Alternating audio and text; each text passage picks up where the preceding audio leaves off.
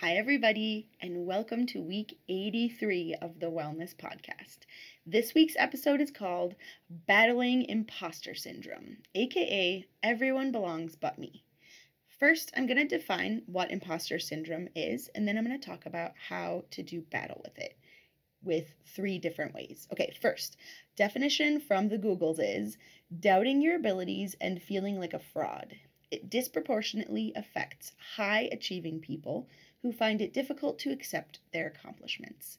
I'm going to give you some examples. Um, I often, often have students who come to me with issues that effectively boil down to, like, regardless of what the issue is, they boil down to, I don't think I should be here. They must have gotten my application wrong. They didn't. You belong here. Like, whether you don't, maybe you don't belong at like our university for your own reasons, like you don't like it here, you want to be somewhere else, whatever but they didn't get your application wrong and everybody else is right. Like you belong in the sense that you are good enough, you're smart enough. Oh, I can't not do this one. There was this old SNL skit by Al Franken from a long time ago. Um, it was like i'm good enough i'm smart enough and gosh darn it people like me. So you are good enough smart enough and gosh darn it people like you. Um, i couldn't not do that one. So everyone is not secretly smarter than you. We didn't mess up admissions and now you just have to hide until someone catches you for not being good enough. This represents my first year and a half of my master's in Spanish. And I finally realized at the end of the year and a half, well, it was like a two year master's, but like maybe maybe a little bit over a year, that all the people who I thought were super smart were mostly just native speakers being like, oh yeah, when I grew up we said this. Oh yeah, when I grew up we said this. And I was like, they're just cheating. I have nothing against native speakers of any language. And some of them were also very smart, but like really that was what they were why they were able to participate so much more than I was. And anyway, so um Another example is a famous professor that I know, I mean, famous as professors are, um, just keeps publishing articles and books and doing talks and has like publicly said that they still don't feel good enough. So that's another example of imposter syndrome. Um, okay, so the way that we can do battle with imposter syndrome is number one, to name it, number two, to normalize it, and number three, to fight it. Okay, first of all, name it. This is all, a lot of this is from Brene Brown, well, parts one and two anyway.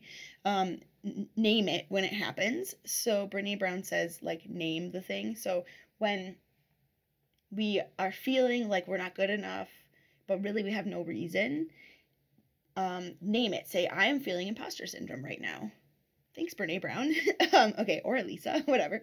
Um, Number two, normalize it. So realize that lots and lots of people feel this, even and especially, especially because it affects especially high achieving people, especially the people that you think have their act together, like have all their shit together. They probably do, but they feel like they do not. Absolutely do not have their shit together. So you are normal. You're not the only weird person who feels this feeling, um, who feels like these these things about not being good enough and just like realizing that naming it and normalizing it are like huge first steps even if you can't like work on the fighting it part even if you can only start with those first two.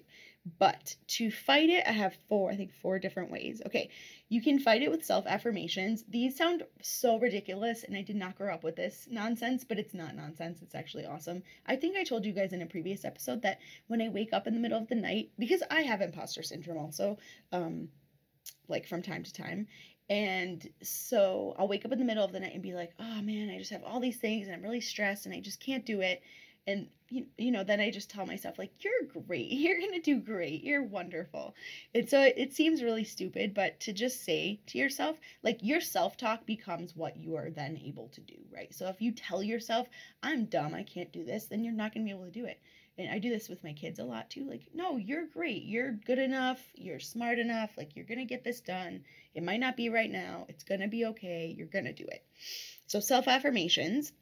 The second thing is um, reading slash learning. So sometimes we feel like imposters because we're overachieving people who can't accept our accomplishments. But I feel like sometimes I feel like an imposter because I actually don't know that thing and I'm like trying to learn about it. So like I became a parent and I really didn't know much about parenting, but I just like read a crap ton of books about parenting and like listened to podcasts and did all the things. And now I feel like I have some really strong parenting ideas and philosophies and I really want to tell everybody about them all the time because I actually like do know the things. And yeah, that doesn't mean that I don't feel like an imposter. Sometimes I'm like, who gave me these kids? Why am I in charge of them? But I know that I know, right? I know that they're my kids and that I'm the only one, I'm the very best person in the world, like other than my husband, to take care of them because we they're our kids, right? Um okay, so number or number 2 or B or whatever is like sometimes learn the things so that you can feel like I know the things because I learned the things. And the third one is like maybe fake it till you make it. This isn't quite a good explanation of this, but I'm reading a book called Atomic Habits by James Clear.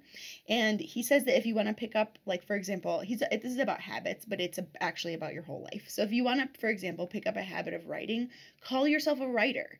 Link the habit to your identity instead of saying um he gave an example of quitting smoking instead of saying like oh do you want a cigarette no thanks i'm trying to quit if you say no i'm not a smoker that's your identity so I, um, if you want to start the habit of running, call yourself a runner, and then do what a runner would do. Do what a writer would do. A runner runs, a writer writes. If you want to do those two things, then like have that be your identity. There are some like dangers in there where they're like, well, how can I be a writer if I don't write every day, whatever. But um, we'll do another episode on that. The last thing is know that every single successful person has failed a lot. Whoever said or told us or whatever that success means that fail you know success means that we never fail was just wrong this is another thing from a brene brown episode um, she said i forgot ex- which episode it was it's been a while but whoever is successful has just succeeded one more time than they failed they are not a successful person is not a person who has never failed um, I also want to talk about success in another episode, my definition of it, but that's for another day. So, action item name it, normalize it, fight it, whichever one of these things you can do when you start feeling imposter syndrome. Even if you can only do the first two, fine, but if you can work on some of the things, fighting it was again self affirmations, reading slash learning when you actually don't know the thing, fake it till you make it. Um, call yourself a runner if you want to be a runner, and then know that every successful person has failed a lot. Have a great week and thanks for listening.